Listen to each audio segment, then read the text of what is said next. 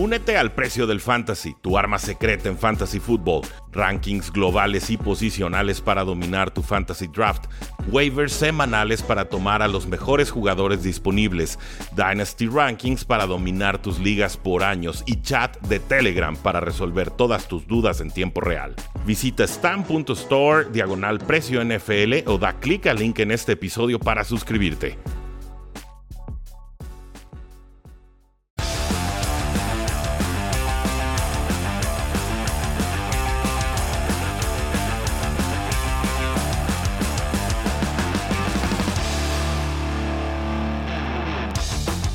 A todos y bienvenidos a un programa más de Tres y Fuera, donde la NFL no termina y nosotros tampoco. Mi nombre es Rudy Jacinto, me encuentran en Twitter como arroba NFL y siento que a pesar de que subimos un episodio el día de ayer, hubo un maremoto de noticias casi como si hubiera pasado un año en la National Football League y es que van a verlo en este episodio, tenemos muchísimo de qué hablar.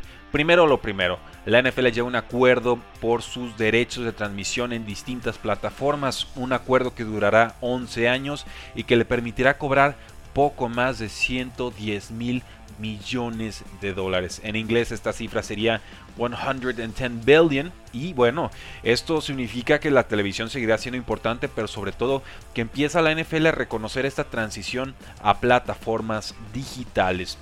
Sabemos que los dueños van a tener una junta a finales de marzo, ahí seguramente ratificarán el séptimo partido de temporada regular. Y entonces llegaba la NFL con una década de control laboral porque ya tiene un nuevo acuerdo con los jugadores del año pasado, el CBA, y tenían un juego extra que ofrecer. Y entonces permitieron que las distintas plataformas hicieran una subasta, ¿no? Es un contrato enorme, un contrato importante, un contrato por supuesto que tendrá impacto para los jugadores que cobrarán más, pero también para el espacio salarial de cada equipo en la NFL. Este acuerdo inicia en 2023, se acaba en 2033, como dije, supera los 110 mil millones de dólares, permite que CBS se quede con los paquetes del domingo por la tarde con los juegos de la AFC Fox se queda con los partidos del domingo por la tarde, pero de la NFC. NBC se queda con el Sunday Night Football y Disney, que es dueña de ABC y de ESPN, se queda con el Monday Night Football. Asimismo, ABC y ESPN entran en la rotación cada año para transmitir el Super Bowl. ¿Cuánto tuvieron que pagar estas distintas plataformas? Pues bastante. Fox, CBS y NBC tuvieron que pagar más de 2 mil millones de dólares anuales, duplicando lo que pagaban con el acuerdo anterior. Por su parte, Disney tuvo que pagar 2.7 mil millones de dólares anuales para quedarse con el Monday Night Football y esto es más de los 2 mil millones que pagaban la temporada pasada. Y bueno, estos son juegos de cifras y obviamente si el producto de la NFL sigue subiendo de valor, pues cada vez va a ser más caro poder mantener estos contratos televisivos, estos acuerdos de transmisión. Pero creo que lo más importante para los aficionados es la entrada de Amazon como plataforma exclusiva para la transmisión de los partidos de Thursday Night Football, el primer paquete 100% digital que estará ofreciendo la NFL a través de un tercero. Amazon va a tener 15 partidos de Thursday Night Football, solamente no va a contar con el kickoff, que normalmente se juega en jueves, ni tampoco con los partidos de Thanksgiving o del Día de Acción de Gracias. Si todo sale bien, Amazon podría recibir un partido de primera ronda de postemporada, es decir, una ronda de comodín o wildcard, y yo creo que, que les va a ir bastante, bastante bien. CBS y NBC van a hacer transmisiones simultáneas de todos sus partidos en Paramount Plus y en Peacock, que son sus plataformas digitales. Y se espera que tanto Peacock como ESPN Plus puedan tener algunos partidos exclusivos a lo largo de la vida de este contrato. Obviamente esto es muy importante para la National Football League. Llevan mucho tiempo discutiéndolo.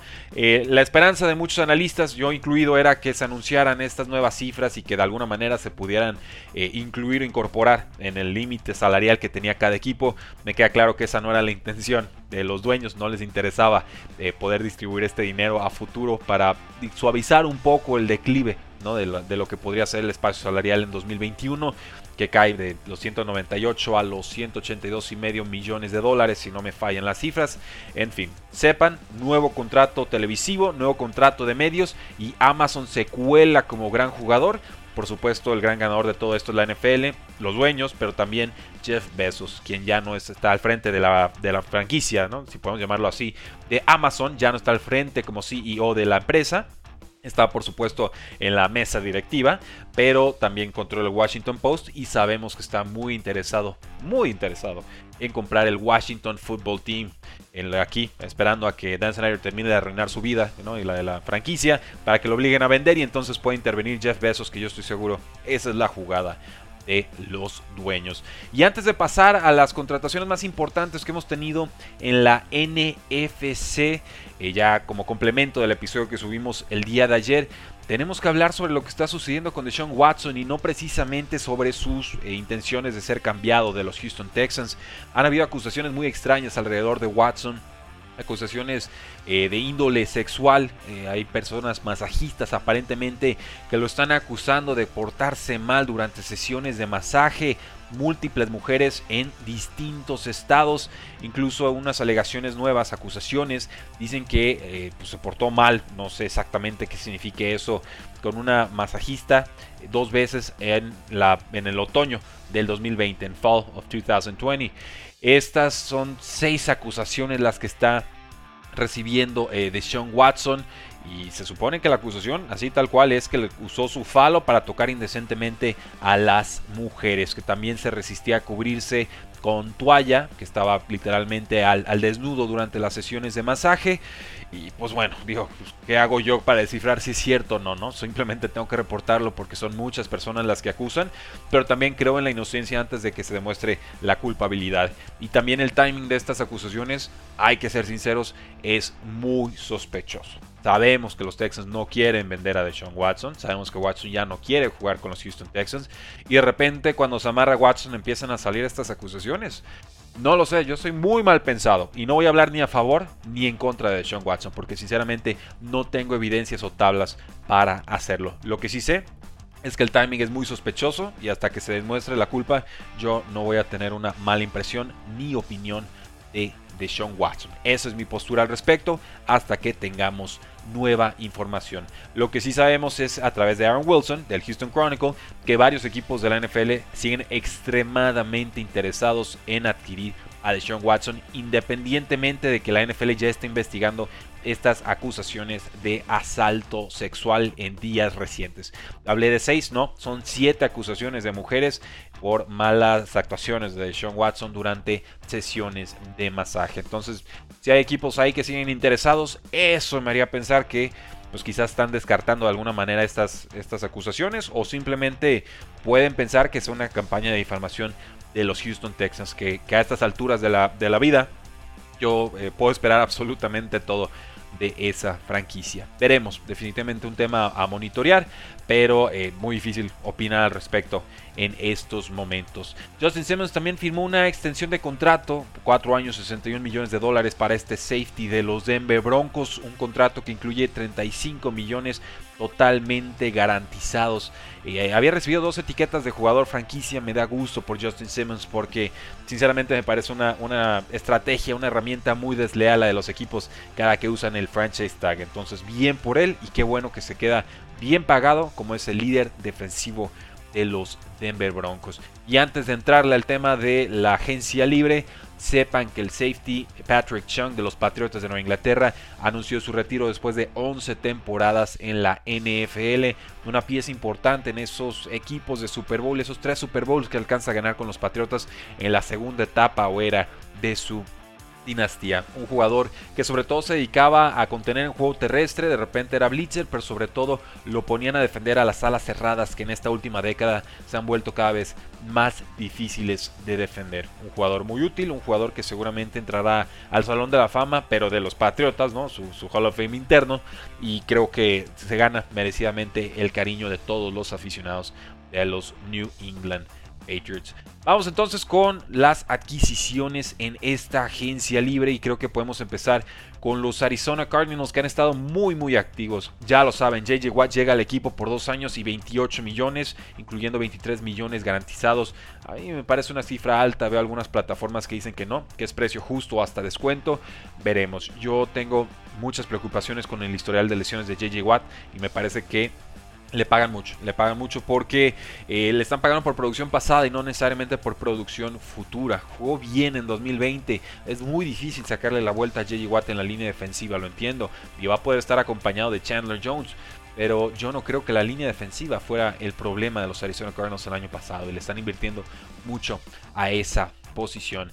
También recuperan a Marcus Golden, un pass rusher que se les ha ido a los gigantes y que regresa por la vía del trade a Arizona, un contrato por dos años y 5 millones, la mitad de esos garantizados. El tackle ofensivo Kelvin Beecham tiene un contrato de dos años y 4 millones, dos de ellos garantizados. Eh, Beecham ha rebotado por muchos equipos, Pittsburgh, Jacksonville, Nueva York, Arizona, eh, consistente, pero pues bueno, sobre todo nos ayuda en protección de pase. El tema es que en protección terrestre, no abriendo carriles, ahí sí nos queda mucho a deber. Y también llegó AJ Green, este superestrella receptor de los Cincinnati Bengals que ha tenido campañas lesionado o de bajo nivel recientemente. Un año, 6 millones, puede ganar hasta 8 y medio con incentivos. Tiene 32 años, eh, creo que lo pueden poner en el slot que puede producir y esto debe ser el adiós y gracias por lo menos de Christian Kirk y posiblemente de Andy Isabella. Con los Atlanta Falcons no tenemos noticias importantes hasta el momento. Hablo específicamente de altas dignas a mencionar.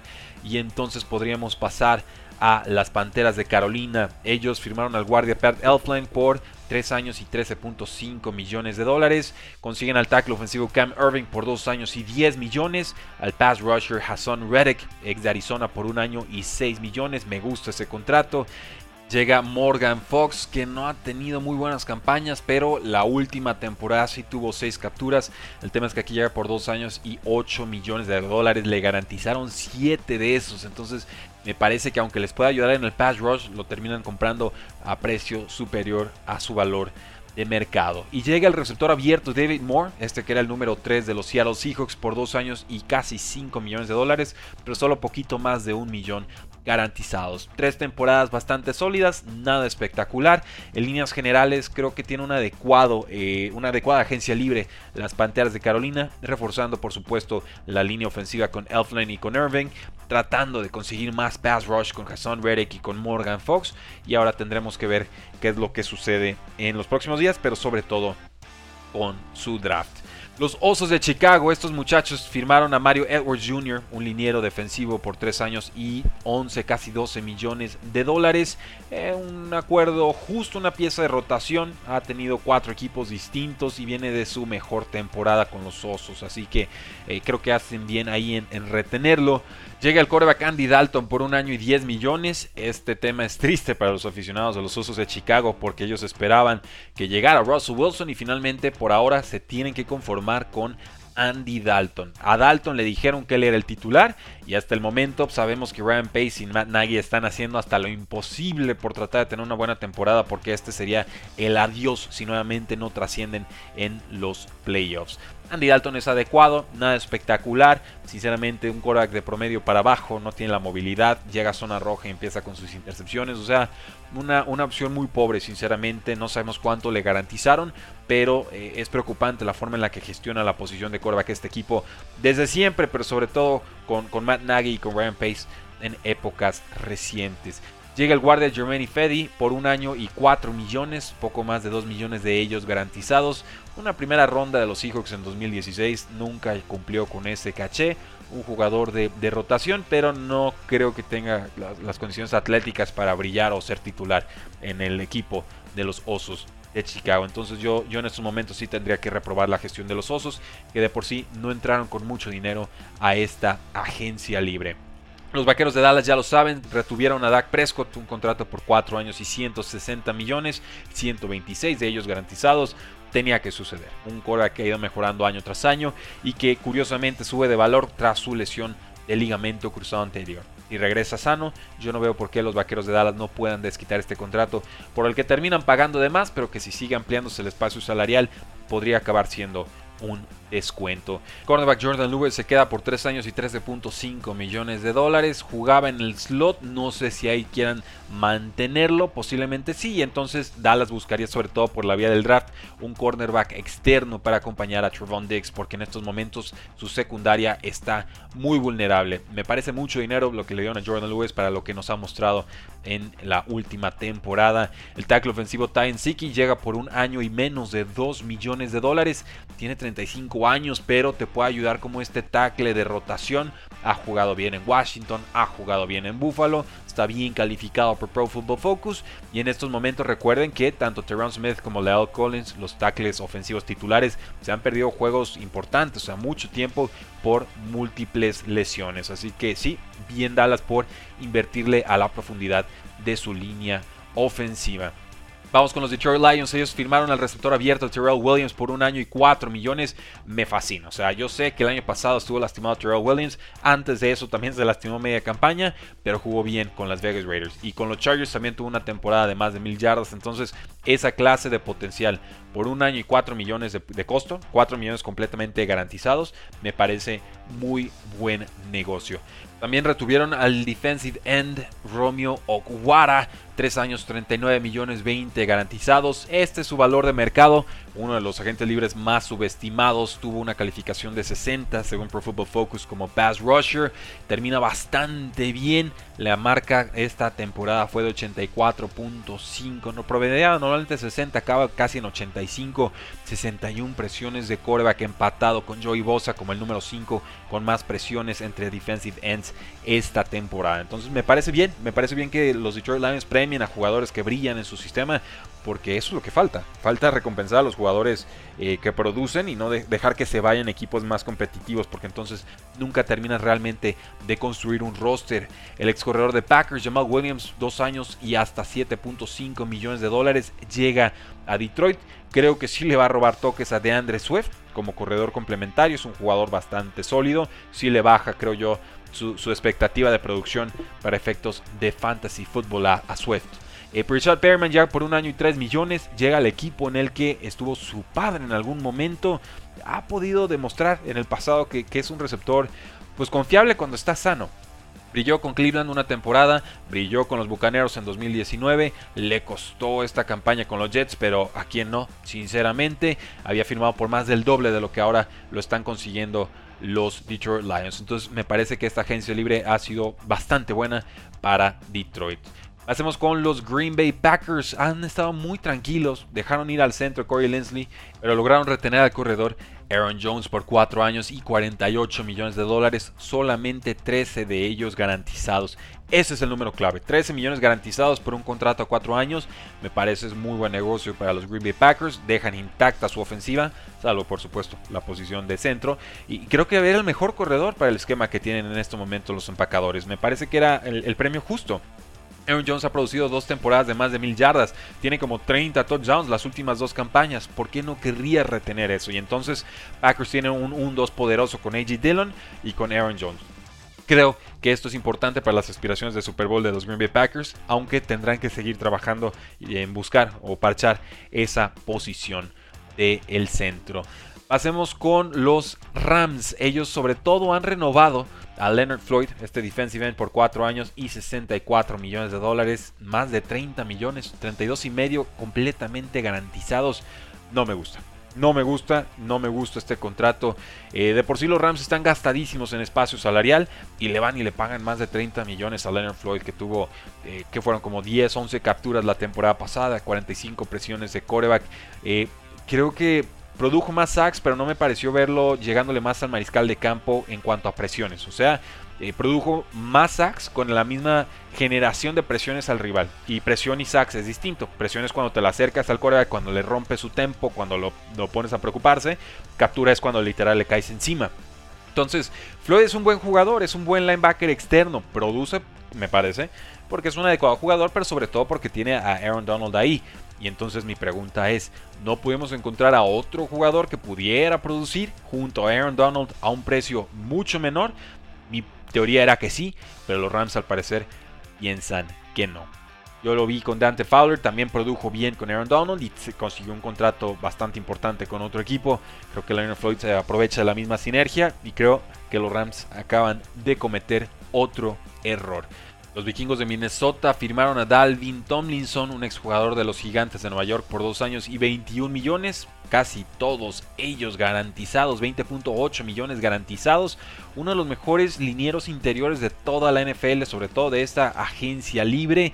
y sí me parece que va a ser una pieza importante para los vikingos de Minnesota, sobre todo como pass rusher, donde le fue tan bien el año pasado. También es bastante bueno en la contención terrestre, entonces es un jugador muy balanceado que obviamente consigue un contrato casi 100 garantizado. Y llega también el cornerback Patrick Peterson por un año y 10 millones. El histórico de los Arizona Cardinals consigue un contrato acorde a su valor de mercado. Lo habíamos dicho, era de 9 a 11 millones lo que podría cobrar un Richard Sherman o un Patrick Peterson. Eh, vamos, ya no tiene las condiciones físicas de antaño. Obviamente jugó peor en 2020 y esto después de una suspensión por consumo de sustancias indebidas que a mí me deja algo preocupado. No vaya a ser que parte de su rendimiento fuera por estar consumiendo sustancias que ya no va a poder estar tomando.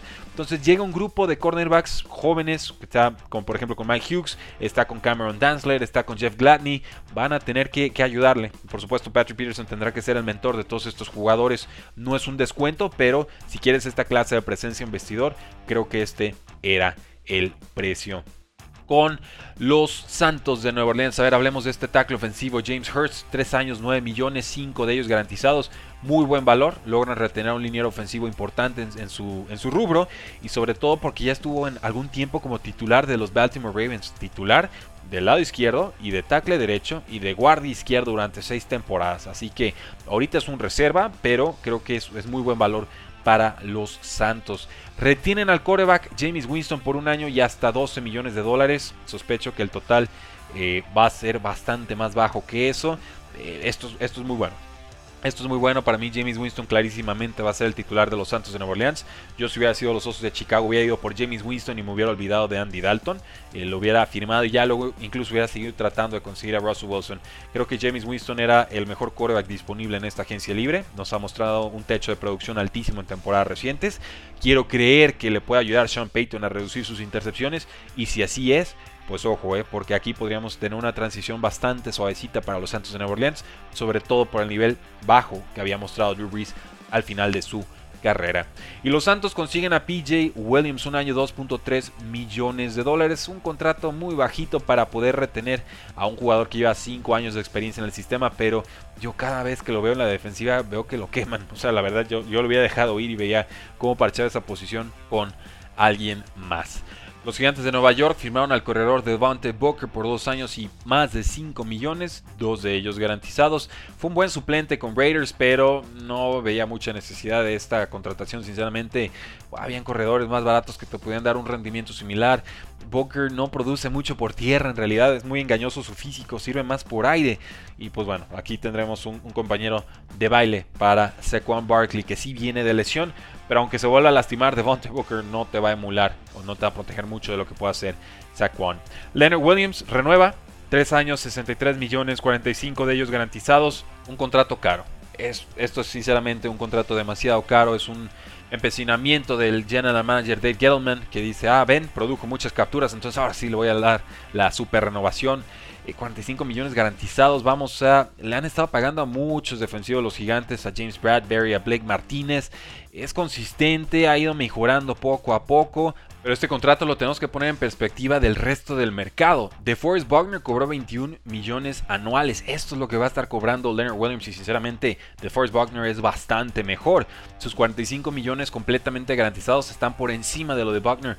Aaron Donald cobra 50 millones garantizados. O sea, 5 millones de diferencia en dinero garantizado entre Aaron Donald y, Leonard Williams.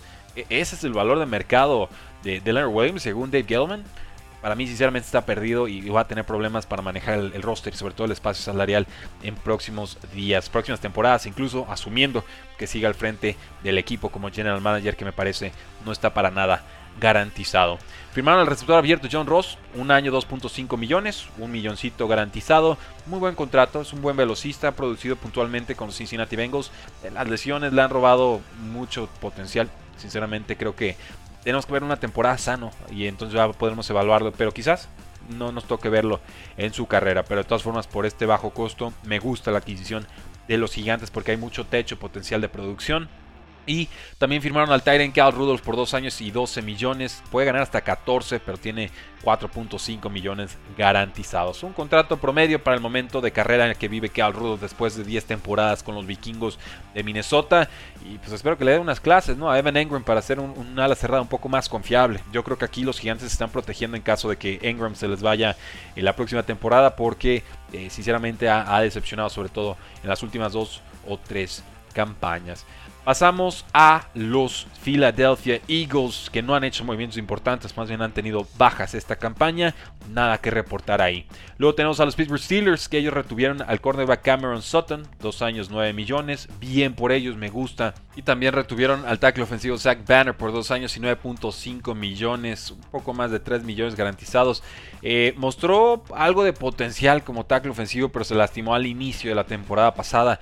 Entiendo que tienen problemas en su línea ofensiva los Pittsburgh Steelers en estos momentos y que por eso pues le meten dinero a este volado llamado Zach Banner, pero es una buena posibilidad. Hay un escenario muy probable de que Zach Banner no desquite este contrato si vuelve a lastimarse de esta manera. El equipo no ha retenido, no ha buscado todavía a Alejandro Villanueva, a quien dejó ir, pero sinceramente sigue en mercado y veo que pudieran llegar a un acuerdo ambas partes. Y también, ojo, eh, Juju regresa al equipo por un año y 8 millones, rechazando ofertas tanto de los Kansas City Chiefs y de los Baltimore Ravens que le daban 1 o 2 millones más de dinero. Respeto a Juju, me queda claro que lo que dijo de que amaba a Pittsburgh, a los Steelers, era cierto. Pero deportivamente hablando, yo creo que le hubiera ido mejor en Baltimore o le hubiera ido mejor con los Kansas City Chiefs. Sobre todo con estos segundos por el volumen de, eh, aéreo, volumen de targets que le pudieron haber eh, ofrecido. Yo no veo a Pittsburgh mejorando versus lo que hizo el año pasado, pero eh, entiendo que el corazón también juega en estas cosas y por eso respeto la decisión de Juju. Eh, los San Francisco 49ers retuvieron al fullback Al Juszczyk por 5 años y 27 millones, incluyendo 10 garantizados. Eh, un fullback cobrando estas millonadas es, muy raro verlo, pero Juszczyk es una pieza clave en la ofensiva de Kyle Shanahan. ¿eh? No se equivoquen. 1916 offensive snaps, snaps ofensivos en las últimas cuatro temporadas con San Francisco, 800 más que cualquier otro jugador en su posición. Es que lo usan hasta de amenaza profunda, entonces Juszczyk es, es un jugador que te desnivela por completo lo que hacen las defensivas rivales. El quarterback Jason Barrett se queda en San Francisco por un año y 5.5 millones.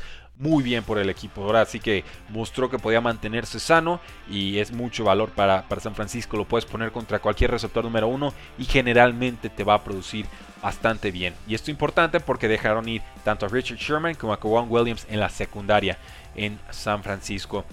Defensive end Samsung Ebukam firma por 2 años y 12 millones. Eh, no me encanta, es otro de estos jugadores que de repente produce más porque juega junto a Aaron Donald. Pero pues son 2 años, 6 millones, no sé cuánto garantizados. Me parece intrigante, o sea, Nick Bosa y Eric Armstead pueden emular más o menos juntos lo que hace Aaron Donald solo. Pero independientemente de eso, yo soy más de la idea de que si no es un talento diferencial, mejor talento baratito, nos vamos en el draft, firmamos a alguien por 2-3 millones de dólares, en vez de estarle metiendo 6 o 7 a, jugadores que sinceramente no están contrastados. El cornerback Emmanuel Mosley se queda en San Francisco, dos años, poco más de 9 millones, poco más de 4 millones garantizados pues está bien. Ahora sí que finalmente habían muchos jugadores que estaban probando el mercado y pues Emmanuel Mosley por lo menos les va a garantizar algo de estabilidad en la posición. Tiene 14 pases incompletos forzados en las últimas dos temporadas y además tiene buena contención terrestre. Eh, llega el centro Alex Mack, un año 5.5 millones, bien por San Francisco, se reúne nuevamente con Shanahan, quien ya fue su coordinador ofensivo en otro momento con los Atlanta Falcons. El tema es que Alex Mack tiene 35 años, pero ha, ha jugado bien, incluso su campaña pasada me pareció lo más flojito que ha hecho en su carrera, pero eh, refuerza bien esta, esta unidad de, San Francisco. Es muy bueno, eh, sobre todo abriendo carriles en el juego terrestre. Y bueno, si lo sumamos esto a que retuvieron a Mike McGlinchey y que también retuvieron al, al tackle ofensivo Trent Williams, que le pagaron 6 años, 138 millones, más de 55 garantizados y que me parece que va a desquitar ese contrato a pesar de sus 32, 33 años, pues aquí estamos hablando de una línea ofensiva de San Francisco que va a ser muy poderosa y que está todavía a esperas de ver quién va a ser su coreback titular. Ahorita es Jimmy Garoppolo, pero no se sorprendan si acaba siendo o Zach Wilson o Justin Fields de Ohio State, por supuesto, por la vía del draft. Pasamos a los Bucaneros de Tampa Bay y aquí el juego se ha llamado retener. Retienen a Lavonte David, su linebacker, 2 años 25 millones, 20 garantizados. Palomita tenía que quedarse. Retienen al defensive end Shaquille Barrett, 4 años 68 millones, 36 garantizados. Palomita, logran retenerlo, es uno el mejor quizás pass rusher en estos momentos en toda la NFL. Eh, retienen a Gronkowski, un año 10 millones, 8 garantizados. Eh, yo, yo, vi, por ejemplo, que Pro Football Focus decía que era un buen contrato. A mí no me parece un buen contrato, ¿eh? O sea, no, no, no me parece que Gronkowski esté para cobrar 10 millones en estos momentos. Sinceramente, yo me hubiera quedado con Cameron Braid. Lo había dicho Gronkowski que, sé que se tenía que bajar bastante más el sueldo. O si no, pues entrar a la próxima campaña con Braid y OJ Howard como mis alas cerradas titulares. Y quizás tomaba algún otro jugador en agencia libre o en el draft. Y ustedes saben lo que yo pienso de, de Gronkowski. Obviamente Tom Brady quería a Gronkowski, obviamente aquí le conceden el deseo, pero me parece que por el precio y sobre todo por la situación salarial que estaban viviendo los Bucaneros, le terminan pagando de más. Y por último, el Washington Football Team ha estado activo estos días Firma Ryan Fitzpatrick por un año y 10 millones, 6 de ellos garantizados. Muy bien por el Washington Football Team. A competir con Taylor Heineke. Yo creo que Fitzpatrick gana esa pelea. El cornerback William Jackson tercero llega por 3 años y 42 millones, 26 de ellos garantizados. Palomita también. Un reemplazo directo para Ronald Darby. Le pongo la palomita. Me gusta esa gestión del Washington Football Team que tiene las ideas muy claras. Y también el receptor abierto Curtis Samuel llega, se reúne con Ron Rivera, este expantera de Carolina, por 3 años y 34 y medio millones. No sabemos cuántos de ellos están garantizados. Pero es otro de estos jugadores que te puede ayudar por juego terrestre, que te puede ayudar como amenaza profunda, que te puede ayudar en espacios cortos. No me parece que tenga tanta agilidad, pero sí mucha, muchísima velocidad y por eso creo que va a complementar perfectamente lo que ofrece Terry McLaurin. Entonces, triple palomita le ponemos al Washington Football Team y así concluimos nuestro análisis hasta el momento de lo que ha sido la agencia libre en la NFC. Eh, recuerden que seguimos con nuestras transmisiones en vivo en youtube.com diagonal 3 y fuera. Estamos muy cerca de llegar a los mil suscriptores. Ayúdanos a llegar a esta cifra. Ya casi todos los días entre semana estamos teniendo una transmisión en vivo de 7 a 7.30 de la tarde, hora del centro. El día de hoy se estrena Couch Scouts con Oscar Huerta de 3 y fuera Cardinals y Ander Beorlegui de 3 y fuera Ravens. Para que se conecten, para que nos sigan en el canal y para que disfruten estos contenidos que les estamos generando a todos ustedes. Porque la NFL no termina y nosotros tampoco. 3 y fuera. Hola, soy Rudy Jacinto, creador de Tres y Fuera. Si te gustó el programa de hoy, suscríbete a este y otros podcasts de la familia Tres y Fuera. Tres y Fuera NFL, Tres y Fuera Fútbol, Tres y Fuera de tu equipo favorito y claro, el canal de Tres y Fuera YouTube con videos todos los días. Porque si tu equipo existe, Tres y Fuera lo cubre.